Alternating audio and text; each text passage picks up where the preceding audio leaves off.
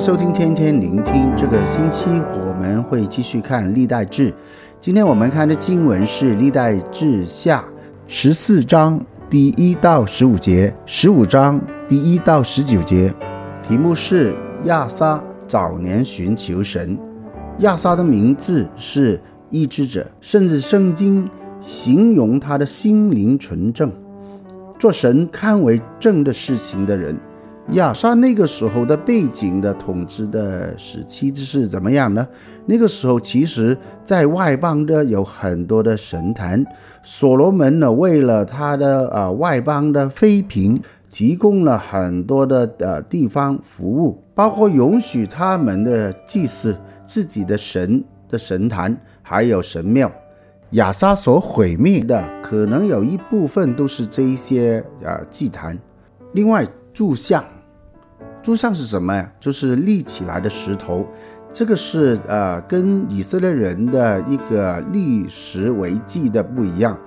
以色列人用立石在神面前啊，有一个纪念立约的意思。但是这里的柱像就是显然是迦南那个宗教普遍的特色，他们就是用这样的啊柱石柱像来这样的敬拜。还有呢，他也与那个亚瑟拉和巴力等迦南神有关，对神的敬拜构成了一个竞争，还有损害，所以必须要把它禁止。亚撒决心的来寻求神，他为以色列人除了三害，就是那些秋坛，打碎那一些柱像，还有废除那个亚瑟拉。亚撒王甚甚至把那个废掉他那个祖母马家。那个太后的位置，因为马家做了可憎的亚瑟拉，亚撒就是把他的这样的偶像打得粉碎啊，甚至在那个吉伦西边烧了。其实是不容易，因为他父亲亚比央已经建立了一个得罪神的拜外邦偶像的文化。亚比央行他父亲。从前所犯的罪，他的心不像他曾祖父大卫以纯正的心顺服耶和华他的神，因此亚撒需要加倍的坚持和努力。经过一段的时间教育和实践，花时间才可以改变当前的属灵的状况。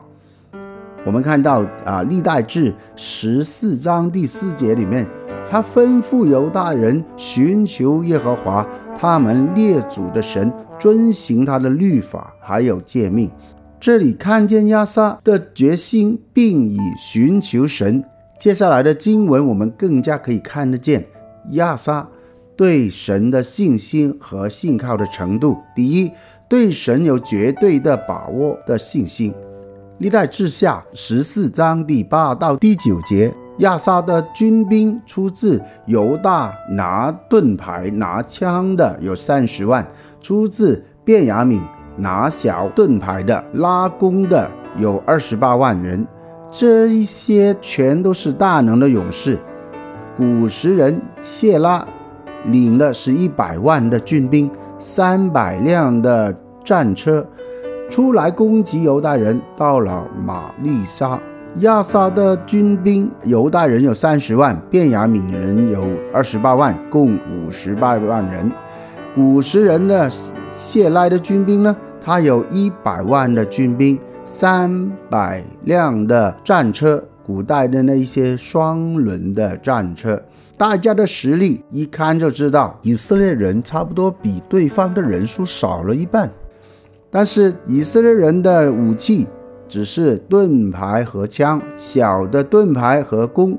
别人是一百万的兵力，还有三百辆的战车，论实力没得打。但是为什么他们仍然要去打呢？因为他们收到的就是神给他们的应许，神给这个战役的结果。第二就是训练有素。古时人谢赖他所培训的军队，一定花了很长的时间和锻炼他们成为精锐的部队。但亚撒所培训的、培育的犹太人和便雅悯人，除了作战的一个技巧，更重要，他将神的律法和诫命传递和教导他们。如果民族那个群体没有对神有这样的绝对的信心和认识，相信在混乱的战场上，他们不能一心一意的共同对神的依靠和对对方打败敌人的决心。这一定是经过时间的操练和教育，神的诫命和。对神的认识才会成就。历代志第十四章第五到第七节给我们看见亚萨这样的来寻求神，也带领以色列人寻求神。我们会看见神怎么样去祝福他们，神就祝福他们，赐他们四境平安。于是他们就建造城镇，诸事亨通。以斯拉写给以色列人在历代志的记录中。看重表达神的律法、典章和实践敬拜的重要性，包括以色列人有人有君王和祭司的身份，而且有神的同在，使他们得胜的秘诀。更重要就是与外邦人不同的，就是外邦人有君王去带领他们，以色列人有神的同在和带领。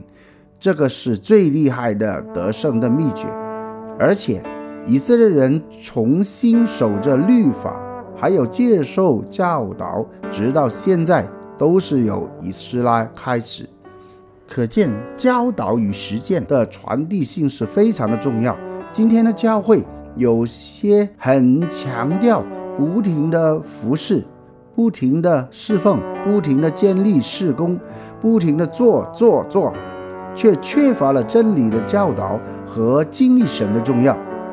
反过来，有一些教会的群体非常的强调学习有关神学的知识方面，不停的上课，各类的神学课程不断的推出，鼓励弟兄姐妹不停的上课、上课、上课。今天历代志给我们一些提醒，就是要追求认识神，学习神的律例。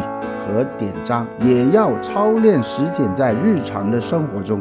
愿我们一起把我们的生命交托给神，我们每天能够经历大大得胜的生命。祝福大家。